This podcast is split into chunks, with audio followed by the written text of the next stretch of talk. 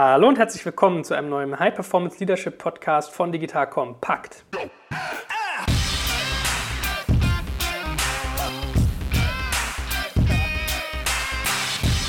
Mein Name ist Joel Kaczmarek und ich sitze heute ganz gerade und in toller Begleitung mit dem guten Stefan Lammers. Wir reden heute nämlich über Haltung. Hallo Stefan. Ja, hallo Joel. Das ist äh, wirklich mal wieder eine perfekte Überleitung von dir. Ach, wie bildlich man sich das vorstellen kann jetzt. Ne? Ja, genau. Also wir wollen heute darüber sprechen, wie ein High-Performance-Leader, also jemand, der wirklich bestrebt ist mit hoher Performance, gar nicht mit, also das sage ich ja immer wieder, ne? High-Performance bei uns heißt ja nicht, sich zu Tode stressen, Burnout-Kandidat werden, sondern aus seinen Möglichkeiten das Maximum rauszuholen. Und wir sprechen heute darüber, darüber, was für eine Haltung denn so ein Leader eigentlich mitbringen sollte und was für Elemente da eine Rolle spielen.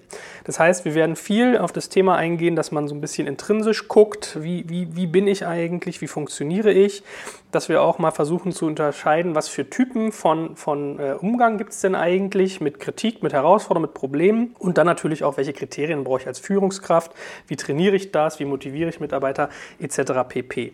Äh, das Ganze steht unter dem Leitspruch, äh, nur wer sich selbst führen kann, kann auch andere führen. Ja, ich schreibe mir von Stefan manchmal so äh, Zitate auf, die ich dann durch so einen Podcast durchsteuere und das soll heute unser Motto sein.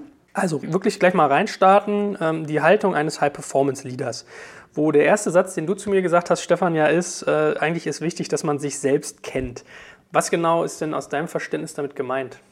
Ja, sich selbst kennen ist wirklich eine der, der Grundvoraussetzungen. Das heißt, ähm, ich muss ja eine, letztendlich muss ich ein Stück weit Kontrolle über mich selber haben, äh, insofern, dass ich zwar ich selbst sein sollte, gar keine Frage. Ähm, ich aber einschätzen kann, wie ich in bestimmten Situationen reagiere. Also je mehr ich über mich selbst weiß, was bei mir die roten Knöpfe sind beispielsweise, ich glaube, diesen Ausdruck kennen ganz viele Leute. Rote Knöpfe sind äh, Knöpfe, die man hat im Prinzip, wo die anderen nutzen können, um einen in Bewegung zu setzen, sowohl positiv als auch ähm, negativ für einen selber, weil sobald jemand rote Knöpfe bei mir drückt, bin ich nicht mehr am Führen, sondern führt der andere mich. Und insofern ist es ganz, ganz wichtig, ähm, ein Bewusstsein dafür zu entwickeln, was sind denn meine roten Knöpfe, wo bin ich denn auch manipulierbar von anderen? Oder wo reagiere ich eben sehr, sehr stark auf andere äh, Situationen? Und tue da jetzt eigentlich Dinge, die gar nicht so meiner eigentlichen Grundhaltung entsprechen. Ich werde ansonsten auch nicht müde zu erwähnen, dass wir einen tollen Messenger-Dienst haben, den du unter digitalkompakt.de slash messenger findest. Dort kommunizieren wir super direkt mit unserer Community. Du kannst Fragen stellen. Deine Sprachnachrichten werden teilweise in unsere Podcasts geschnitten. Das heißt, ich gebe irgendwie ein Thema vor, du kannst eine Frage stellen, wir nehmen das mit auf und Experten beantworten die. Du kriegst irgendwie Fotos von hinter den Kulissen. Wir sammeln deine Anregungen ein. Es gibt Gewinnspiele und, und, und. Also lauter tolle Dinge, mit denen wir wirklich extrem interaktiv mit unserer Community arbeiten. Da darfst du natürlich nicht fehlen als derjenige, der uns gerade zuhört. Melde dich doch bitte an unter digitalkompakt.de slash messenger. Uns freut das mega, wir geben uns viel Mühe, machen das mit viel Liebe und wenn wir dich dafür gewinnen können, wäre das toll. Ja, das kann man ja schon ganz im Kleinen, finde ich, im eigenen Familienleben manchmal beobachten. Ne? Also ähm, man selbst bei seinen Eltern oder vielleicht auch, wenn man schon selber Kinder hat, bei den eigenen Kindern. Es ist immer faszinierend. Kinder wissen genau, welche Knöpfe sie drücken müssen, um was zu bekommen. Und auch Eltern zum Beispiel, weiß ich, bei Müttern habe ich das mal gesagt bekommen, wissen super gut, wie man seine Kinder eigentlich manipuliert, um bestimmte Dinge zu tun. Also dieses Wort Derailer, was du ja da mal auch bei mir schon früher in einem anderen Podcast eingeführt hast, das ist so ein bisschen mein Wort des Jahres irgendwie, weil ich das ein ganz schönes Bild finde. Ja dass Menschen einen zum Entgleisen bringen, ne? dass man aus seinem soliden Fahrwasser rauskommt, dass man nicht mehr eigentlich so richtig gut steuern kann, weil man nicht mehr die Führung für sich selbst hat. Ja? Was gibt es denn da für Ansätze, dass man sich solche Derailer bewusst macht? Und vielleicht sagst du auch noch mal ein oder zwei professionellere Sätze, als ich das jetzt getan habe, zu diesem ja. Derailer-Konzept. Also Derailer heißt ja äh, Entgleisungstendenzen, das heißt, ich komme äh, unter einen äh, Druck und der kann ausgelöst werden äh, von außen in der Regel. Ähm, dass, dass ich entweder äh, von jemandem manipuliert werde, weil er meine Knöpfe kennt und entsprechend einsetzt. Das kann aber auch dadurch kommen, dass insgesamt von mir wahnsinnig viel erwartet wird, wo ich gerade keine Möglichkeit sehe, das richtig zu erfüllen. Ähm, das, und jetzt kommen wir auf den internen Teil. Das kann dann natürlich in diesem Moment auch was mit so einem Stück, beispielsweise das Gefühl von Kontrollverlust oder ähnlichem einhergehen, dass ich das Gefühl habe, die Situation nicht mehr selber steuern zu können. Und dann gibt es von uns immer wieder, ich sage jetzt mal, ja, aus dem Urtrieb im Grunde genommen, bestimmte Dinge, die wir gelernt haben, die für uns hilfreich in solchen Situationen sind Und ähm, ja, das ist ja fast äh, teilweise, vor allen Dingen, wenn das aus mir selbst herauskommt, äh, beispielsweise ähm, können das sein äh, Fluchttendenzen dann, dass man versucht, aus der Re Situation rauszugehen. Äh, manche reagieren total aggressiv in so einem Moment. Äh, ne, das kennt vielleicht der eine oder andere von Cholerikern. Und äh, andere, die verfallen dann mehr in so eine Starre und machen nichts mehr. Und die wenigsten sind eigentlich in der Lage, dann in diesem Moment konstruktiv mit so einer Situation umzugehen und da das Beste daraus zu machen.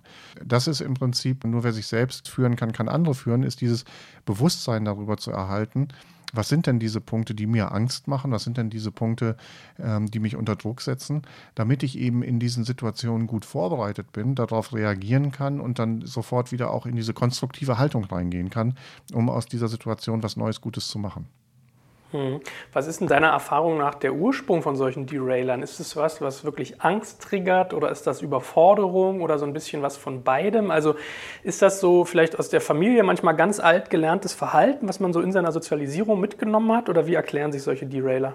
Also ich sage jetzt mal, mein Gefühl ist, dass, dass dieses Thema der Derailer eigentlich zunimmt. Das hat was damit zu tun, dass wir oftmals gar nicht mehr ähm, in der Lage sind, all das zu bewerkstelligen, was von uns gerade gefordert wird. Wir sind, ähm, mhm. ne, wir haben früher schon mal über dieses Thema Harmonie äh, gesprochen. Da werden oftmals ähm, ganz, ganz lange Dinge aufgestaut, weil man versucht, eine Harmonie herzustellen. Man merkt aber, eigentlich geht das gar nicht mehr harmonisch. Man traut sich dann aber auch nicht mehr, das anzusprechen, weil man auf einmal der Tabubrecher ist. Und dann äh, explodiert das. Ne? Das ist ähnlich, da gibt es ja diesen berühmten Spruch, äh, der letzte Tropfen, der das Fass dann zum, zum Überlaufen bringt. Ne? Mhm. Und äh, dann ist, gibt es eben die Frage, wie gehe ich damit um? Also was, was mache ich damit? Und dafür ist es eben enorm wichtig, über sich selbst Bescheid zu wissen ähm, und sich die Zeit zu nehmen, zu reflektieren und für sich mal aufzuschreiben, was sind denn Situationen, die mich unter Druck bringen? Ähm, wie reagiere ich da normalerweise und was sind denn Möglichkeiten, wie ich mich darauf vorbereiten kann auf so eine äh, Situation? Ich spreche da ja immer von diesem Rezeptbuch, was man dann hat in diesen Momenten, also dass man in den Momenten, wo man nicht so stark unter Druck steht oder nicht manipuliert wird, ähm, sich das anguckt, aufschreibt, um dann in den Momenten, wo man unter Druck gerät, einfach nochmal in sein Rezeptbuch reingucken kann, was kann ich denn jetzt in diesem Moment tun, um wieder über mich selbst die Steuerung zu erlangen und, und ein gutes Gefühl dafür zu haben, mit dieser Situation umzugehen. Mhm. Im Beratersprech gibt es ja dafür diesen schönen Begriff Assessment. Ne? Man kann ja auch ein Self-Assessment machen, also sich selbst einer Untersuchung unterziehen, um zu verstehen, wie man selber tickt, was diese ja. Derailer sind, was sind Stärken, was sind Schwächen, also so eine SWOT-Analyse so ein bisschen vielleicht auch. Ähm, wie mache ich denn sowas aber eigentlich? Wie werde ich mir meines eigenen Können und Nichtkönnens bewusst? Also es gibt da äh, einmal die Möglichkeit tatsächlich über die Selbstbeobachtung oder aber auch ähm, das Fragen, Befragen vom vertrauensvollen Umfeld. Ja, das kann im Privaten sein, weil äh, ich hoffe, nicht, äh, nicht alle sind schizophren, der eine oder andere vielleicht doch, wer weiß, von unseren Zuhörern. Und ähm, wir sind also immer der gleiche Mensch, egal ob im Beruf oder privat. Das heißt, Dinge, auf die wir reagieren im privaten Umfeld, die werden uns vermutlich auch im beruflichen Umfeld ähm, in Probleme bringen. Und da geht es eben darum, eine Selbstbeobachtung zu machen. Das ist das eine. Und dann gibt es natürlich jede Menge diagnostische Dinge die man zum Teil auch selber für sich in Anspruch nehmen kann. Da kann man das Internet äh, durchsuchen. Da sollte man aber wirklich darauf achten, dass man da seriöse äh, Auswertungsprogramme bekommt, die valide sind. Ähm, wir arbeiten zum Beispiel, wenn wir mit Führungskräften arbeiten, sehr gerne mit Hogan Assessments ähm, oder Talent Queue, ähm, dem Bochumer Persönlichkeitsinventar. Das sind so verschiedene Assessments, die man machen kann. Die sind ganz unterschiedlich teuer aber auch erschwinglich. Aber sie, ich sage jetzt mal, für eine Führungskraft ist das ein echt gutes Investment, so eine Persönlichkeitsdiagnostik mal zu machen und sich dann das auch mit jemandem, der ein Profi ist, der dafür zertifiziert ist, äh, auszuwerten. Das fällt sehr schwer, das alleine zu tun, weil, weil einem oftmals so die Hintergründe fehlen und weil oft auch bestimmte Variablen einfach zusammenspielen. Das heißt also beispielsweise beim Hogen werden drei verschiedene Dimensionen abgefragt.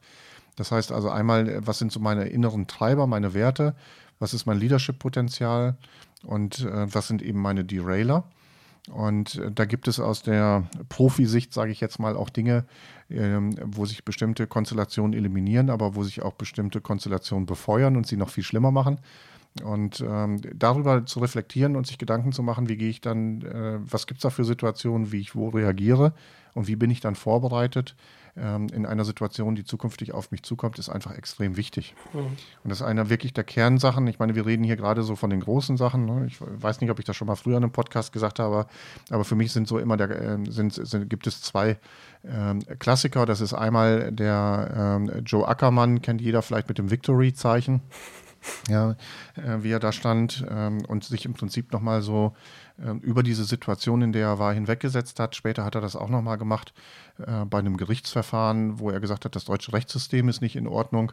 Also er stellt sich immer gerne so über äh, die äh, geltende Meinung ähm, und hat das Recht für sich gepachtet. Sowas ist das klassische Verarbeitungsstrategien, um mit Druck umzugehen.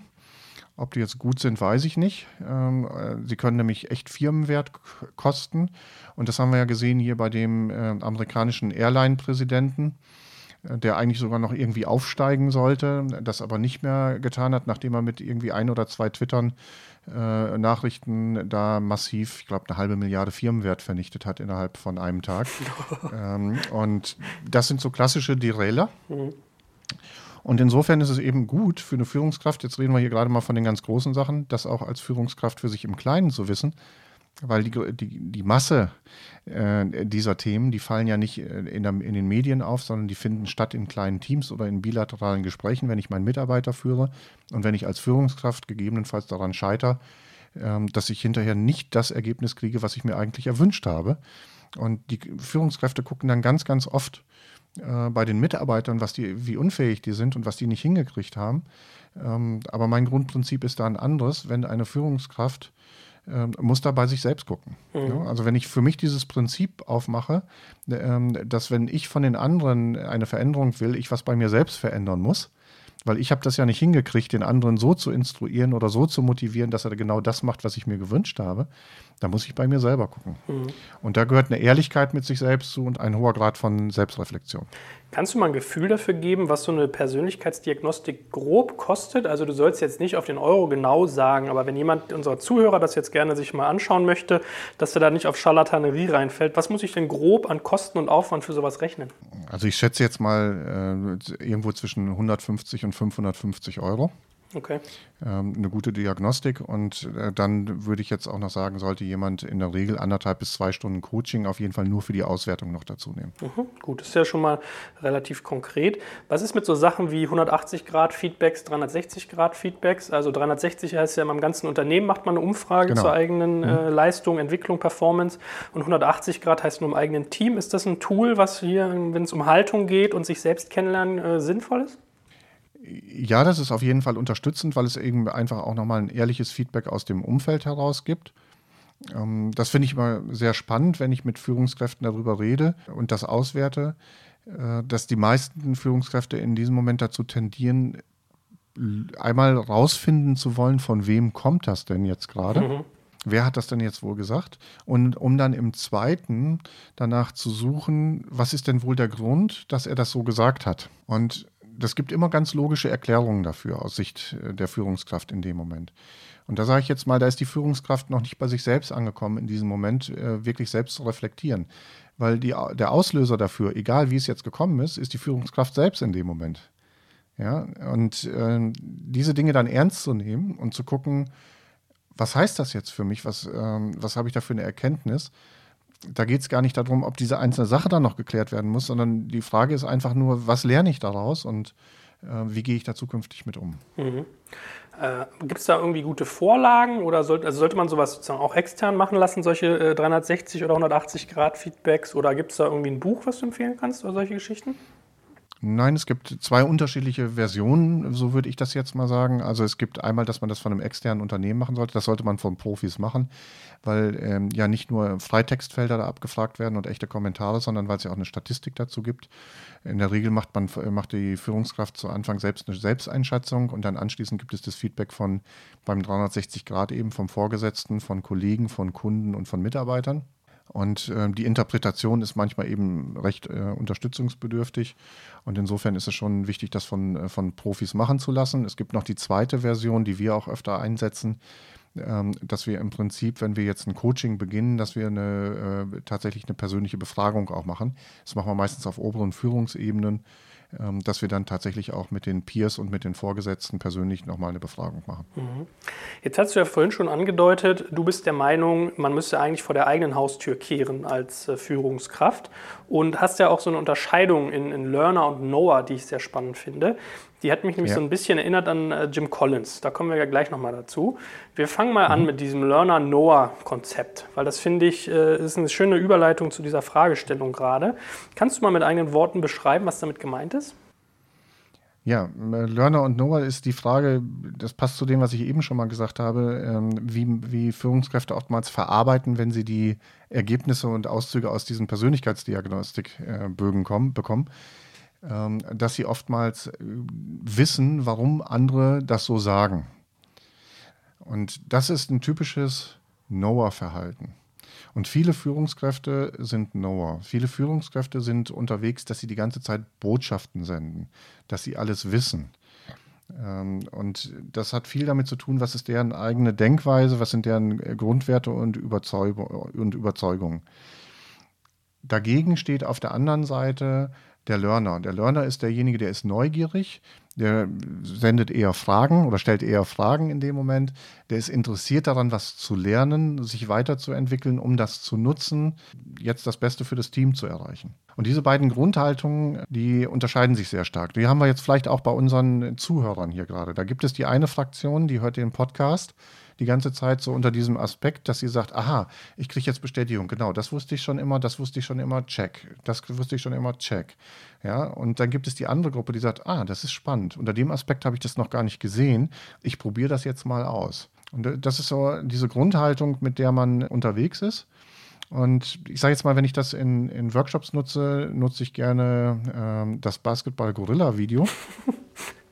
Okay. Ähm, ich weiß nicht, ob du das kennst, Nein. das Basketball.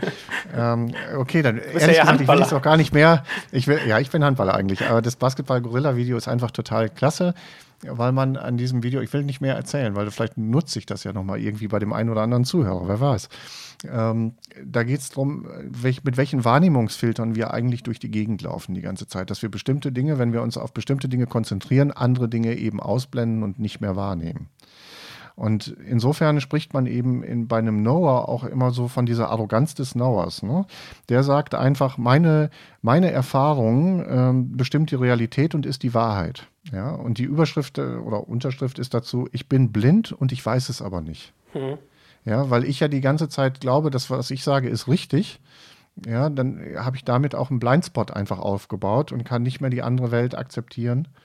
Und dann gibt es auf der anderen Seite die Bescheidenheit des Lerners, und der sagt eben, meine subjektive Erfahrung ist meine Meinung, aber das ist nicht die Wahrheit. Bescheidenheit des Learners ist auch so, dass er sagt, ich bin blind, aber ich bin neugierig. Mhm. Ich bin neugierig, etwas Neues zu erfahren. Und das ist dann eben diese Öffnung dahin, Dinge zu, zu machen. Dann will ich nochmal so unterscheiden. Also was macht ein Noah aus? Noah, der will sein Gesicht wahren, der will Wissen sagen, der gibt keine Fehler zu, ist eher defensiv, hat Angst, nicht recht zu haben. Selbstwertgefühl hängt davon ab, eben, dass er recht hat. Er äußert keine Zweifel, ist argumentativ, will gewinnen und ähm, äußert immer seine Meinung als Tatsachen. Ja, und hat so diese Grundhaltung, was ich denke, ist richtig. Mhm. Also ich glaube, jeder von uns kennt solche Leute und vielleicht macht ihr euch den Spaß und listet mal gerade, während ihr hier zuhört, einfach mal ein paar Noah auf, die ihr so in eurem Umfeld kennt. Und dann gibt es auf der anderen Seite den Learner. Und sein Selbstwertgefühl ist an das Lernen geknüpft. Der äußert Zweifel offen, der ist neugierig und ähm, der steht auf äh, Effizienz und Lernen, der gibt Fehler zu, hat kein Problem damit, nicht alles zu wissen, macht deutlich, dass es nicht seine Meinung ist oder dass es von anderen kommt. Und er macht sich eben Gedanken. Meinungsverschiedenheiten sind eine Chance zum Entwickeln und nicht irgendwie zum Konflikt. So, das ist jetzt natürlich gerade so pur, wie ich das gerade genannt habe. Ähm, da gibt es natürlich auch immer wieder Unterschiede drin und auch unterschiedliche Situationen, wie ich mich verhalte. Ja, also beispielsweise, natürlich, wenn wir zwei hier gerade unterwegs sind, spielen wir perfekt die Rollen. Mhm.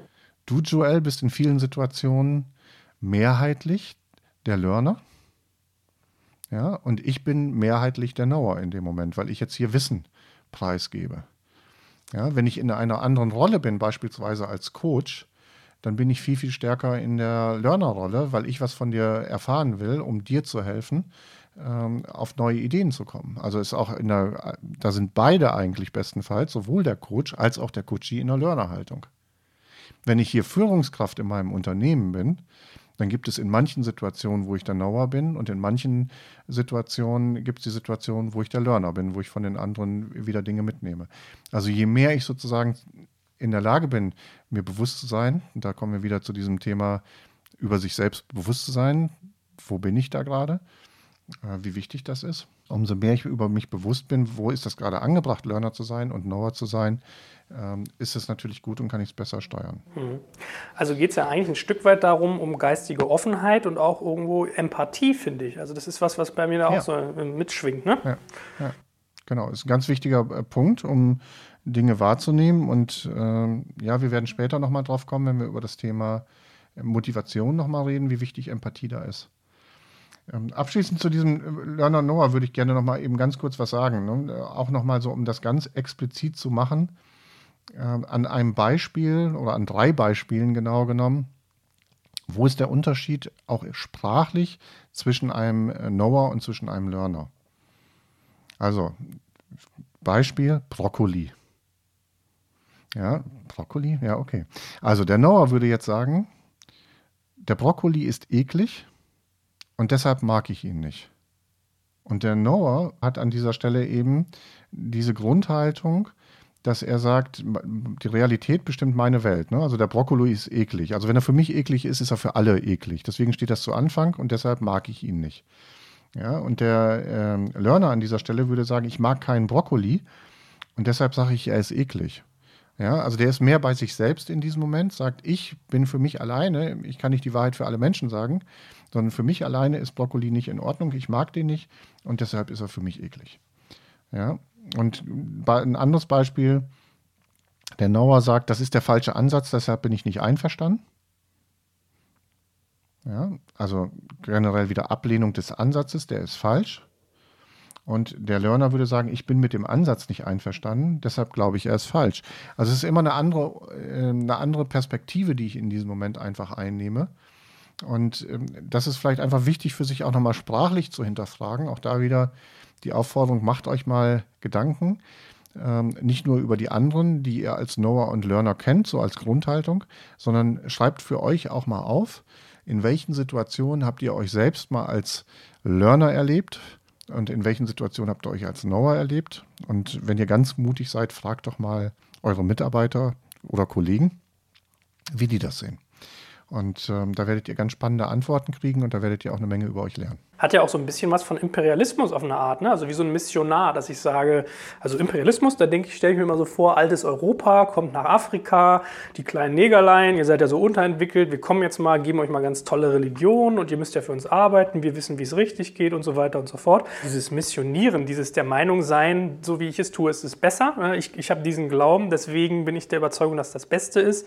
Das ist ja so eine typische äh, Noah-Eigenschaft. Und so verstehe ich das gerade, dass das überspitzt zu doll. Äh, ich finde das total klasse. Ich würde nur nicht so weit weggehen. Also äh, das erste Beispiel, was mir dazu einfällt, wenn du schon so ein großes nimmst, wäre für mich das Thema ähm, die Übernahme des Ostens durch den Westen. Mhm.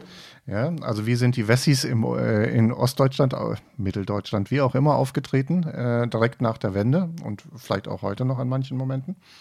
Und äh, das, das wäre für mich so eine äh, Frage an dieser Stelle. Mhm. Das wäre für mich aber auch eben heute tatsächlich zu sehen, wenn wir uns politische Debatten anschauen. Politische Debatten finden nicht mehr in einer Learner-Haltung statt, sondern fast immer in einer Knower. Das ist im Übrigen auch ganz äh, spannend. Ähm, kommt mir ein tolles Beispiel gerade nochmal in den Kopf. Ich nenne das immer den Talkshow-Effekt. Also was passiert eigentlich während eines Meetings? NOAA-Meetings laufen folgendermaßen ab, genau wie bei einer Talkshow. Da wird zum Anfang senden alle eine Botschaft, wofür sie stehen. Dann laufen die alle parallel aneinander her über die gesamte Sendung, kriegen da Fragen gestellt und innerhalb dieser Sendung nutzen die Leute einfach diese Zeit für die Fragen, um ihre Position, die sie schon eingangs genannt haben, wieder zu bestätigen. Zum Schluss werden sie nach einem Abschlussstatement gefragt und da zum Schluss bestätigen sie nochmal das, was sie eingangs gesagt haben. Also, während einer Talkshow, deswegen sind die so sinnlos, ist nichts passiert. Ja, die sind, die sind völlig wertlos, diese Talkshows, weil man braucht sich nur die erste Minute angucken, dann weiß man, wofür die stehen und am Ende hat sich sowieso nichts verändert. Mhm. Ja, also spart Zeit, indem ihr keine Talkshows mehr guckt. und ähm, ein, ein Learner-Meeting läuft anders ab. Da gibt es einige Talkshows, die gab es früher, boah, ich glaube drei nach acht oder so hießen die in den dritten Programmen beispielsweise, wo auf einmal die Teilnehmer in eine Diskussion gekommen sind und auf einmal äh, Neues entstanden ist. Das heißt also, alle kommen mit einem Eingangsstatement rein, warum sie da sind. Und jetzt fangen die Gäste an, miteinander zu diskutieren und Neues zu entwickeln. Das ist also ein kreativer Raum, in dem Neues entsteht. Und am Ende haben alle eine andere Position als vorher und sind gegebenenfalls entweder, ich sage jetzt mal in so einer Talkshow, berührt davon, was sie gehört haben und sind sich menschlich begegnet, oder aber in Business-Meetings, da ist was Neues entstanden, was besser ist als das, womit wir da reingegangen sind. Mhm. Und das muss doch das Ziel sein, dafür macht man Meetings. Deswegen sind auch so viele Meetings einfach total uninteressant, weil die Noah-mäßig abgehalten werden. Mhm. Ja, da haben die Leute auch gar keinen Bock drauf.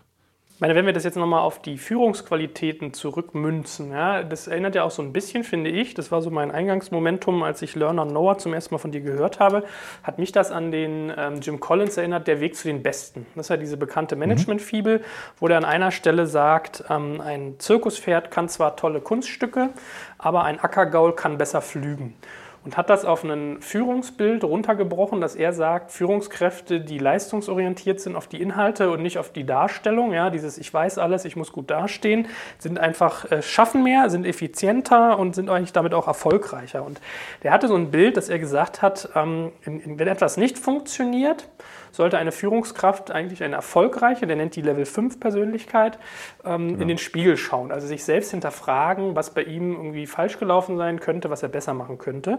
Und im Erfolgsfall sollte er aus dem Fenster schauen, zu seinen Mitarbeitern und sein Team anschauen, wo denn eigentlich die Stärken liegen, die er beim nächsten Mal vielleicht wieder einsetzen könnte. So, und eine, ja. eine schwache Führungskraft würde das genau umgekehrt machen. Ja? Also bei Erfolg in den Spiegel schauen und bei Misserfolg aus dem Fenster. Das ist so ein bisschen, wo mich dieses Learner-Noah-Paradigma daran erinnert hat. Ist das richtig verstanden?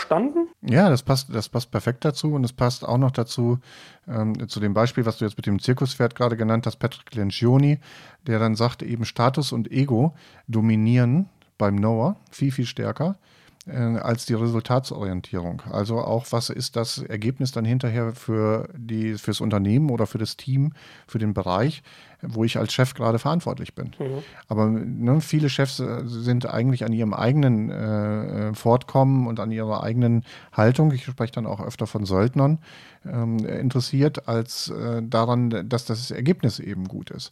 Und das hat äh, dann auch was damit zu tun, ähm, wie Wertschätzung stattfindet. Ne? Und äh, wer feiert denn wann? Also was ich oftmals in Teams erlebe, ist, also Erfolge werden gar nicht gefeiert. So, Punkt. Überwiegender Teil. Erfolge werden nicht gefeiert. Zweitmeisterteil äh, oder zweithäufigster Teil äh, ist das Thema, dass Erfolge gefeiert werden. Da wird irgendetwas ge gemacht, was ganz toll gewesen ist und das wird dann rausgestellt. So, jetzt frage ich mich, wieso feiert ihr nicht das Lernen? Also beispielsweise, ähm, wieso wird in Unternehmen gar nicht gefeiert, wow, auch wenn was schiefgelaufen ist, wir haben uns da richtig reingehangen und wir haben alles getan, was wir konnten. Ähm, und es hat trotzdem nicht gereicht, aber unseren Einsatz, den wir gebracht haben, feiern wir. Oder warum feiern Teams nicht die Erkenntnisse, die sie da vielleicht gewonnen haben? Beispielsweise, dass sie eine Erkenntnis gew äh, gewonnen haben, der Auftrag war nicht der richtige für uns. Ähm, diese Geschichte war eine Nummer zu groß für uns und so weiter und so fort. Dahin zu gehen und zu sagen, wow, eine Lerngeschichte, die wir gemeinsam äh, geschrieben haben, die uns weiterbringt, die ist so viel wert, lass sie uns doch feiern, wenn wir sie gemeinsam erreicht haben.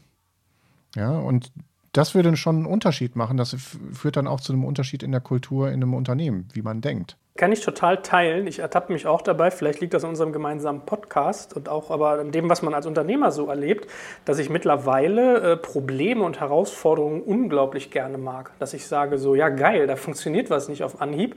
Da muss ich halt mal richtig die grauen Zellen anstrengen und auf dem Wege dahin, vielleicht kriege ich das Problem gar nicht gelöst, aber mir fallen manchmal zwei, drei andere Sachen ein, die mir an wieder einer anderen Stelle helfen, mich da weiterbringen. Ja? Und ich, ja. ich zitiere dich da an der Stelle oder hebe dich da ein bisschen als Urheber hervor, weil du, glaube ich, auch mal den Satz gesagt hast, hast, ähm, dass es ein unglaubliches Geschenk ist, wenn Leute zum Beispiel auch Kritik einbringen, wenn sie halt das, wie es ist, angreifen. Man, man ist ja dann immer so, ah, das tut erstmal weh und der Deutsch will immer perfekt sein, aber dass jemand eigentlich einem das Geschenk macht, ja, und dieses, dieses, diese Wort, diesen Wortsatz, den will ich immer wieder, ich mache dir das Geschenk, äh, dir zu sagen, was gerade Kacke läuft, ähm, das, das ja. ist sozusagen, was mit dem Kopf bei mir da diesen, diesen Hebel so ein bisschen umgelegt hat. Und Jetzt würde ich mit dir gerne aber noch auf einen, ein bisschen härteren Faktor eingehen, also dass wir noch mal ein bisschen mehr Greifbarkeit reinkriegen.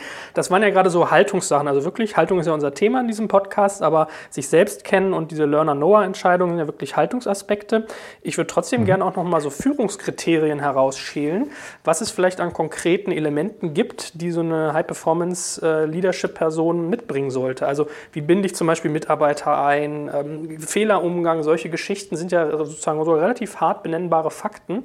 Was für Kriterien für Hochleistung siehst du denn in so einem Führungszusammenhang? Ich meine, wir haben schon mal über, über Kriterien für Hochleistungsteams gesprochen und auch für Hochleistungsführung. Äh, Vielleicht noch mal so ein paar grundsätzliche Dinge, die ich wirklich einfach gerade mal so auflisten will. Vielleicht kommen wir da an anderer Stelle noch mal äh, tiefer wirklich rein. Das wäre einmal so dieses Thema der die Förderung der Selbstorganisation.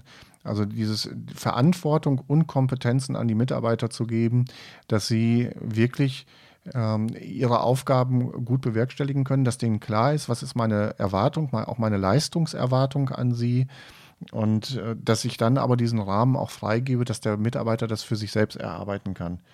Ähm, die, die Autonomie hat und dass es aber auch sehr klar ist, wie ist die Rollenverteilung ähm, äh, und dazu muss man sich wirklich Gedanken machen. Ähm, das andere ist auch dieses, eine Klarheit darüber zu haben, in welcher Situation führe ich wie. Ne, ich komme ja immer wieder dazu, dass ich sage, es gibt nicht das Führungsinstrument, ähm, sondern das ist auch äh, abhängig davon, in welchem Zustand sich das Unternehmen und das Team befindet, wer dabei ist ähm, in der Teamzusammensetzung. Und da muss ich mich darauf einstellen können. Und da muss ich mir auch Zeit für nehmen, um mich darauf vorzubereiten, zu analysieren, wie ist denn eigentlich mein Team gestrickt und wie gehe ich da am besten mit um. Auch das Thema Beteiligung der Mitarbeiter, ne? wie, wie kann ich jetzt unter dieser Learner-Know-Haltung, also unter dieser Learner-Haltung dann in dem Moment, auch tatsächlich etwas rausnehmen, ähm, aus den Erkenntnissen meines Teams, von den Leuten lernen. Ja, dass ein, einer der großen Fehler ist, wenn eine Führungskraft eben Knower ist, ähm, dann limitiert sie das gesamte Team. Wenn die Führungskraft alleine glaubt, sie weiß schon alles, dann ist damit das, das ganze Wissen und das ganze Potenzial des Teams weg. Ja, und, und das muss ich eine Führungskraft immer wieder bewusst machen. Wenn ich in der Learner-Haltung bin, neugierig bin, die Mitarbeiter haben so viel mitzugeben, die haben so viele Ideen. Also ich habe in meinem Leben auch äh, noch, als ich in, in den Unternehmen war, so viele Sachen erlebt, wo ich von, von Seiten, äh, die ich nicht erwartet habe, äh, ne, äh Impulse bekommen habe, gute Fragen gestellt bekommen habe, die uns einfach echt Meilen weitergebracht haben. Äh, dann ist für mich das Thema, was wir eben schon gehabt haben, fail fast, also den Mut haben zu scheitern und schnell zu scheitern, aber wirklich immer unter dem Aspekt auch daraus zu lernen. Eine, eine gute Unternehmenskultur äh, zu entwickeln. Und da sage ich immer, eine Unternehmenskultur zu entwickeln ist kein einfacher Prozess. Der hat vor allen Dingen was immer mit allen Beteiligten in dieser Kultur zu tun, aber es zum Thema zu machen und sich auch zu überlegen, wo man gemeinsam hin will, einen gemeinsamen Anspruch, eine gemeinsame Haltung zu entwickeln. Und zu guter Letzt ist für mich immer das Thema, was sind unsere Entscheidungskriterien? Das, da wird, aus meiner Sicht ist das ein Riesenthema, wo äh, Potenziale auf der Strecke bleiben, dass Führungskräfte immer wieder nach einem und demselben Entscheidungsmuster Entscheidungen treffen und sich viel zu wenig Gedanken darüber machen, in welcher Situation ist denn eigentlich welches Entscheidungsmodell das Beste. Und es gibt so viel und die meisten kennen immer nur Konsens, Kompromiss oder Autorität. Aber es gibt noch viel, viel mehr. Vor allen Dingen eben das Consent-Prinzip und äh, von dem ich einfach ein massiver Anhänger bin. Und äh, also ich glaube, dass diese Variabilität und dieses Bewusstsein dazu, was ist jetzt in welcher Situation nötig für ein Entscheidungsmodell, äh, ist einfach extrem wichtig. Und dann nicht zu guter Letzt ist für mich noch extrem wichtig, ähm, eine extrem gute Kommunikation, und zwar eine ehrliche Kommunikation. Das heißt, ich muss meine Gedanken, die ich mir mache über die Entwicklung eines Teams, was ich für mich richtig für richtig halte, meine Landkarte, die muss ich meinem Team auch mitteilen. Ich kann mit einem Team alles machen. Also ich kann zum Beispiel eben ähm, Consent-Entscheidungen einführen.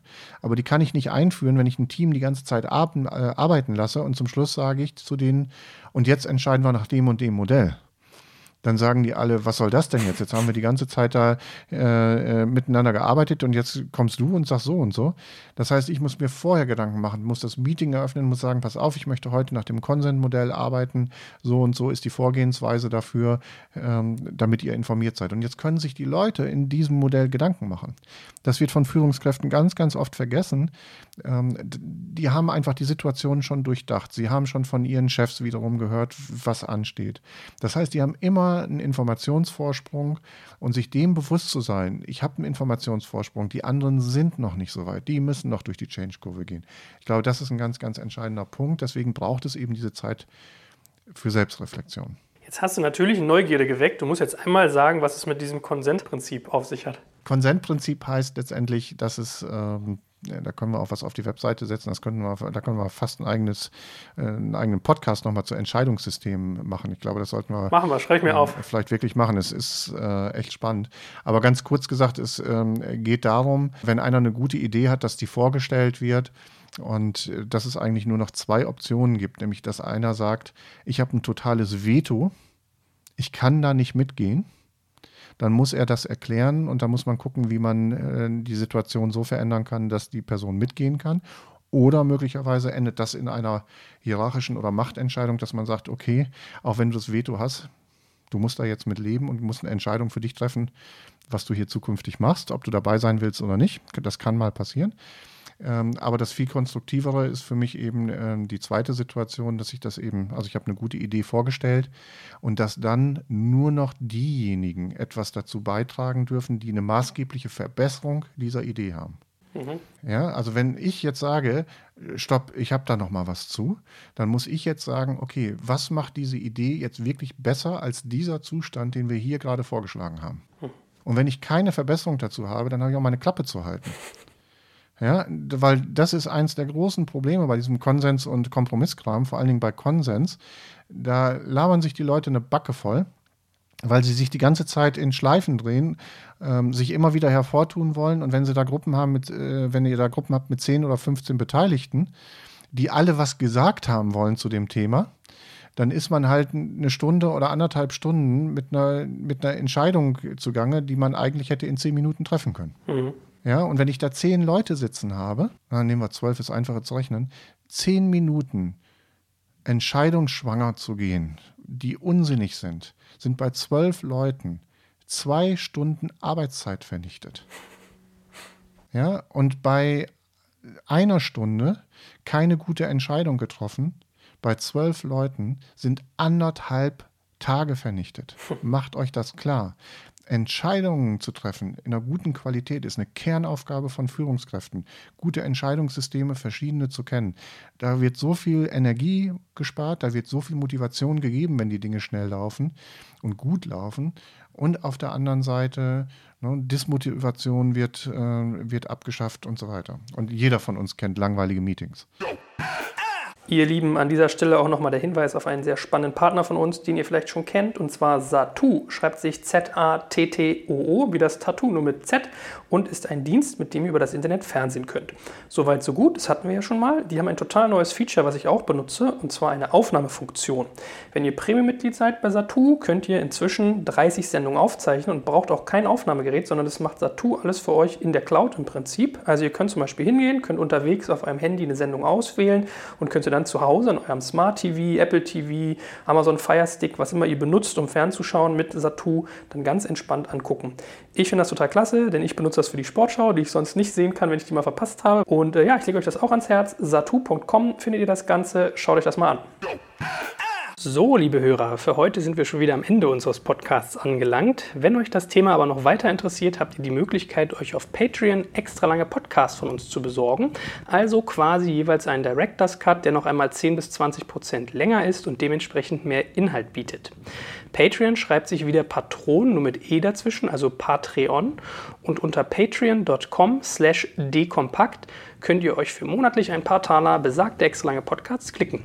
Dort ist dann übrigens auch keine Werbung enthalten, sondern diese wird ans Ende geschnitten und auch sonst kommt ihr in den Genuss unterschiedlicher Extra-Inhalte wie unser Recherchematerial, die Teilnahme an all unseren Gewinnspielen und, und, und. Uns freut es natürlich sehr, wenn wir euch für diese Bonusinhalte begeistern können. Ansonsten vielen Dank fürs Zuhören und auf bald.